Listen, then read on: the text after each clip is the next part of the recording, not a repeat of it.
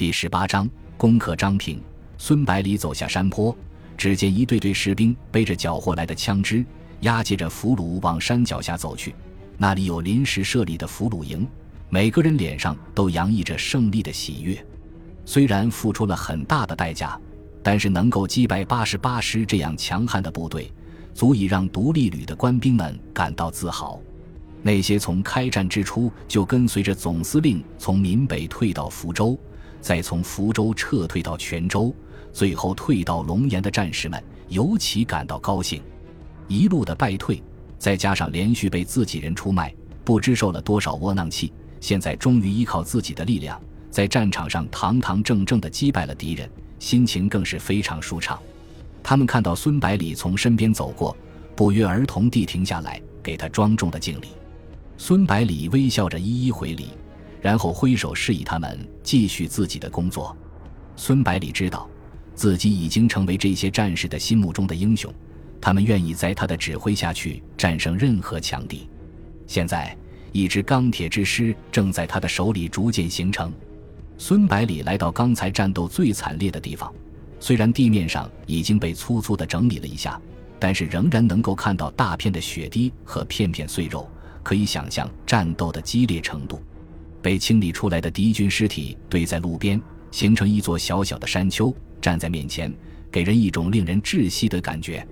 卫生队正在给伤员们进行紧急救治，一些伤势较重的需要送到后方医院治疗。牺牲战士的遗体用白布盖住，摆放在公路的一侧，足足排出好几百米远，让人知道胜利的艰辛。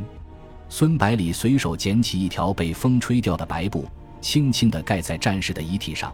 然后用力把战士依然圆睁着的双眼合上，喃喃地说：“兄弟，一路走好。”然后默然地站在原地，望着面前的数百具尸体发呆。杀敌一万，我亡三千。刘谦的声音在孙百里的身后响起。孙百里缓缓转过身说：“又伤亡了将近一千弟兄，现在我们手头的兵力只有三个团略多一点，再这样打一仗，我们就无以为继了。”刘谦说。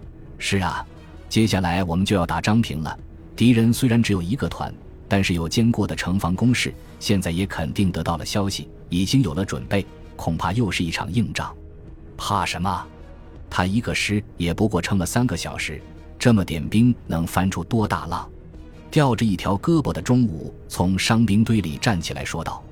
孙百里连忙拉着他的胳膊仔细检查，：“你伤的重不重？”钟武笑着说。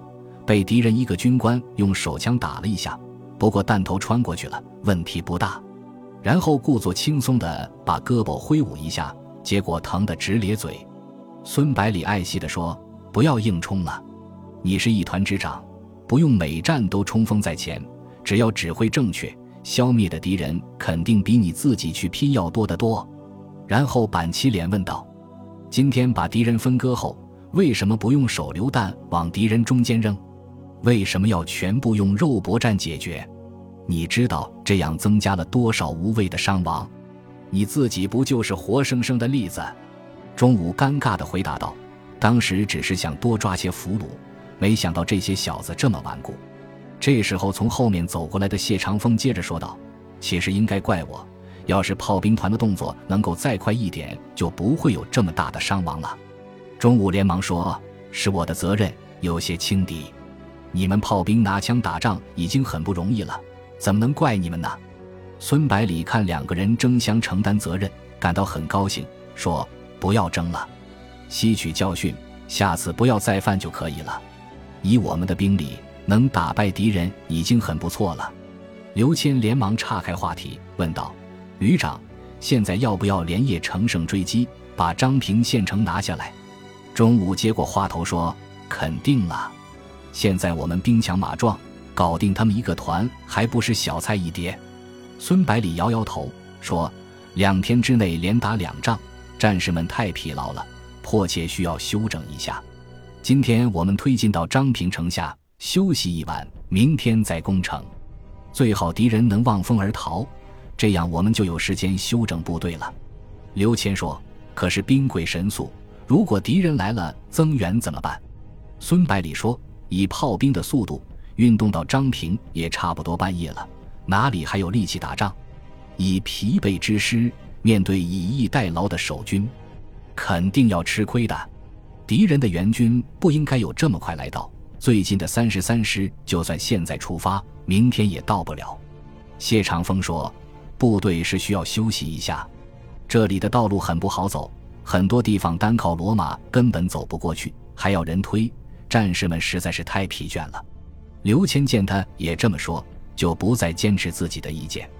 孙百里命令道：“刘谦，从你的团里抽一个营，在这里看守俘虏和缴获的物资。”其余部队立刻开始向张平进发，务必在天黑前到达。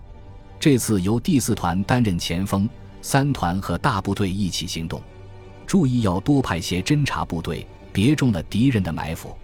然后又对刘谦说：“你立刻从俘虏里面挑几个军官，带着随我军一起行动，希望他们能提供一些有用的情报。”由于刚刚下过雨，通往张平的公路满是泥泞，非常难走。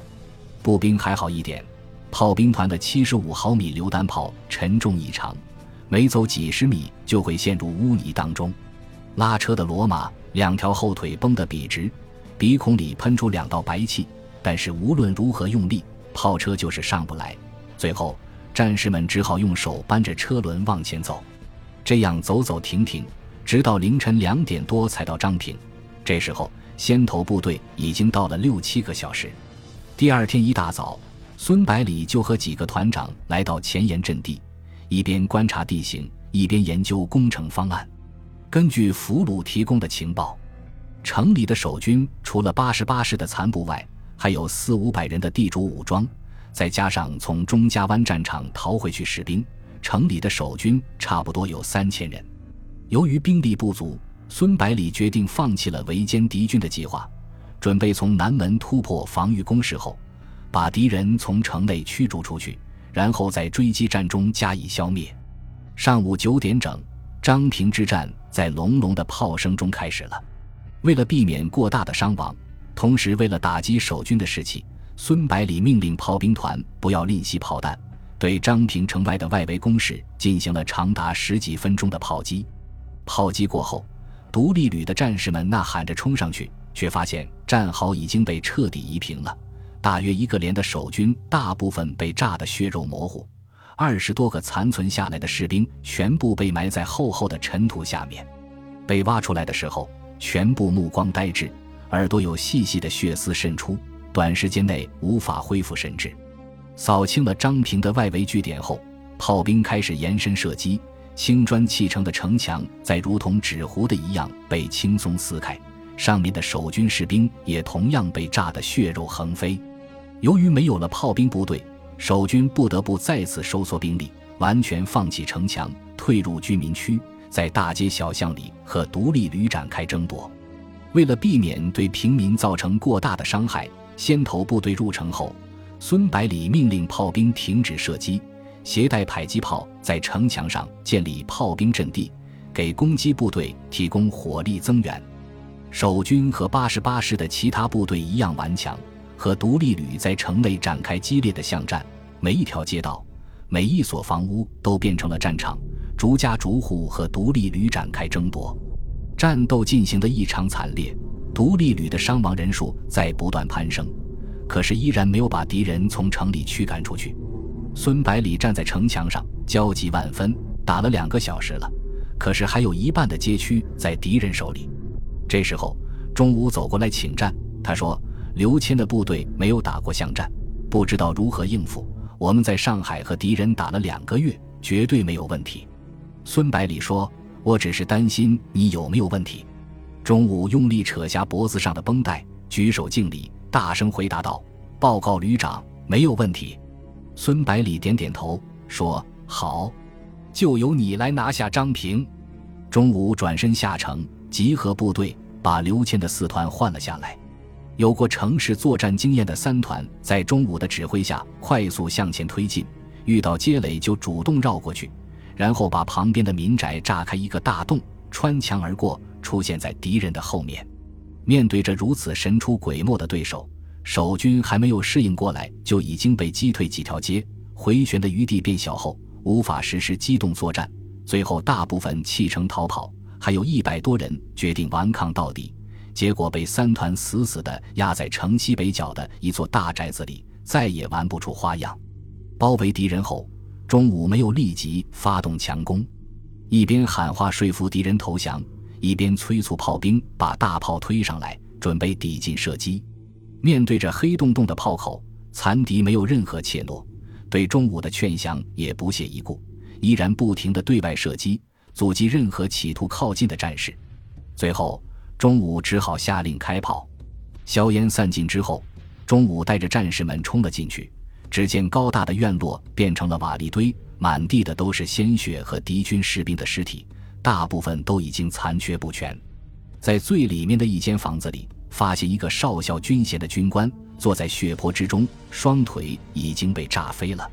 看着冲到自己面前的独立旅战士，少校惨然一笑，说：“黄埔军人。”绝对不做俘虏，然后举起手枪，对着自己的太阳穴开了一枪，子弹贯穿脑部，鲜血和脑浆溅满了墙壁。中午看着少校军官慢慢倒下去的身体，举手敬礼，然后大声说：“报告吕布，张平拿下了。”